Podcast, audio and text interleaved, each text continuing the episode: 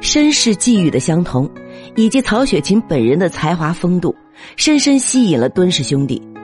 敦诚在《寄怀曹雪芹瞻》中写道：“当时虎门属晨曦，西窗剪烛风雨昏，阶离道卓荣君傲，高谈雄辩失守门。”可见啊，敦氏兄弟对曹雪芹的谈吐学识很是钦佩。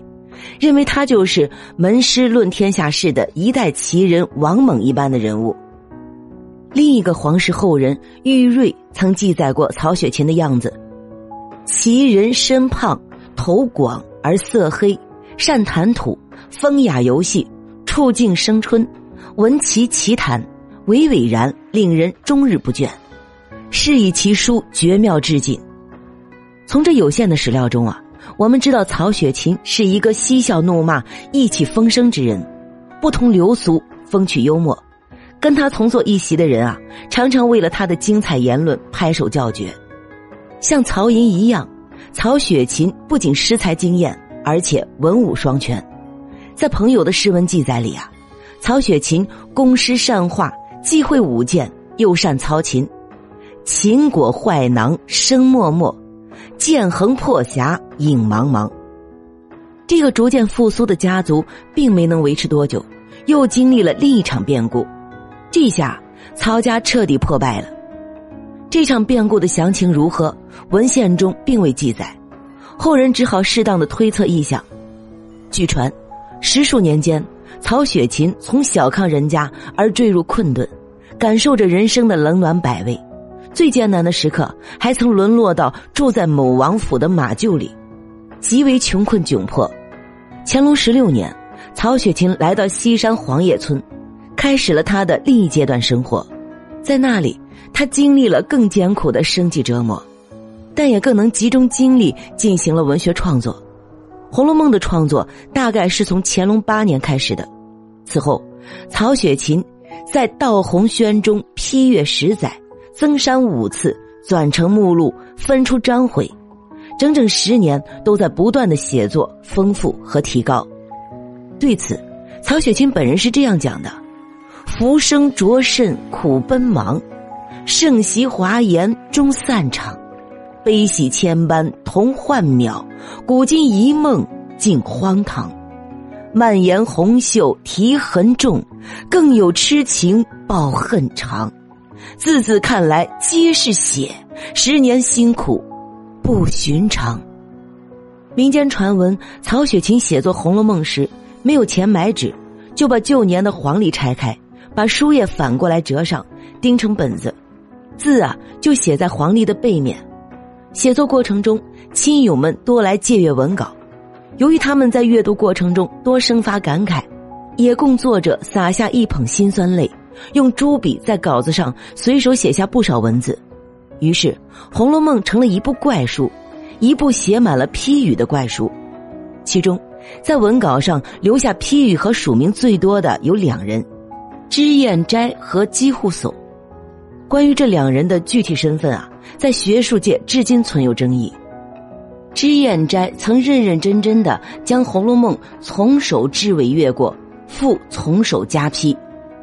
自乾隆十九年间到乾隆二十五年的七年间，先后四次评阅《红楼梦》，并将自己抄录评点的本子称作《脂砚斋重评石头记》。曹雪芹在西山的日子啊，过得平淡而充实，在那里，他还结识了原是汉军奇人但不幸沦落的教书匠张宜泉，两人把酒言欢，作诗论画。张宜泉欣赏曹雪芹的修养和情操。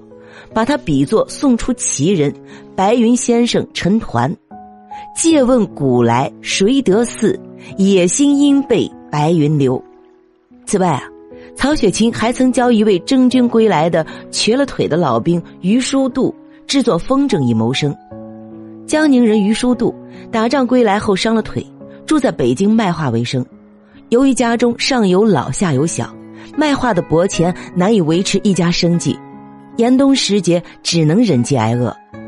于叔度来拜访曹雪芹，向曹雪芹说起自己的苦境，又提起京城里的近况，说京城中有个贵公子想买风筝，一出手就是几十斤，可惜自己不会这门手艺。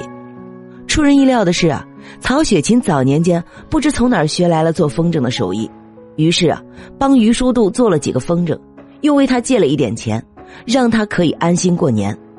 那一年除夕下着大雪，于叔度冒雪前来，驴子背上满载着鸡鸭果蔬和美酒。原来啊，曹雪芹扎的风筝受到了城中贵公子的喜好，解了于叔度一时的困境。他这是特来还报恩情的。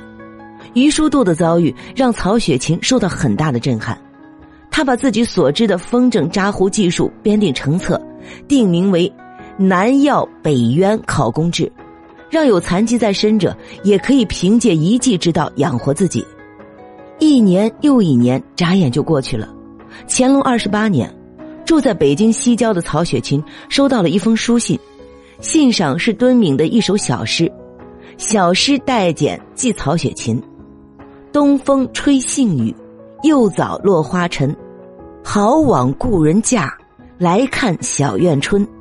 诗才一曹植。”九斩愧臣尊，上巳前三日，相劳最必因。这一年啊，是好友敦诚的三十岁生日，他和他的兄弟敦敏热情邀请曹雪芹三月初一小聚，像从前一样赏花聚饮，快意论人生，相劳最必因。然而，今年的敦敏、敦诚兄弟俩并没有如愿等来曹雪芹的赴约，因为他的独子病了。不久夭亡，曹雪芹在悲痛交加中也病倒了，死于这一年的除夕。曹雪芹一生遍历苦楚，早年无父，中年丧妻，晚来丧子，人生三苦啊，他都一一体味了。他在《红楼梦》中曾见那疯疯癫癫的跛足道人之口，说出了好了歌：“世人都晓神仙好，唯有功名忘不了。”古今将相在何方？荒冢一堆草没了。世人都晓神仙好，只有金银忘不了。征招只恨聚无多，积到多时眼闭了。世人都晓神仙好，只有娇妻忘不了。君生日日说恩情，君死又随人去了。世人都晓神仙好，只有儿孙忘不了。痴心父母古来多，孝顺儿孙谁见了？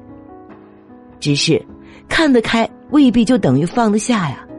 在《红楼梦》中，续作者写到黛玉之死时，安排林黛玉在贾宝玉和薛宝钗成婚的那天死去。临死前，黛玉身边只有紫娟一个亲人，她紧攥着紫娟的手说：“妹妹，我这里并没有亲人，我的身子是干净的。”你好歹叫他们送我回去。黛玉这里说的“回去”指的是苏州。续作者对于黛玉之死的安排，处处渗透着曹雪芹对于扬州的回忆，并将其对于家族往事的感慨融入到《红楼梦》里。正如曹家陨落和黛玉之死一般，往事生于繁华，终于沦落。本集播讲完毕，关注主播了凡先生。听书不迷路。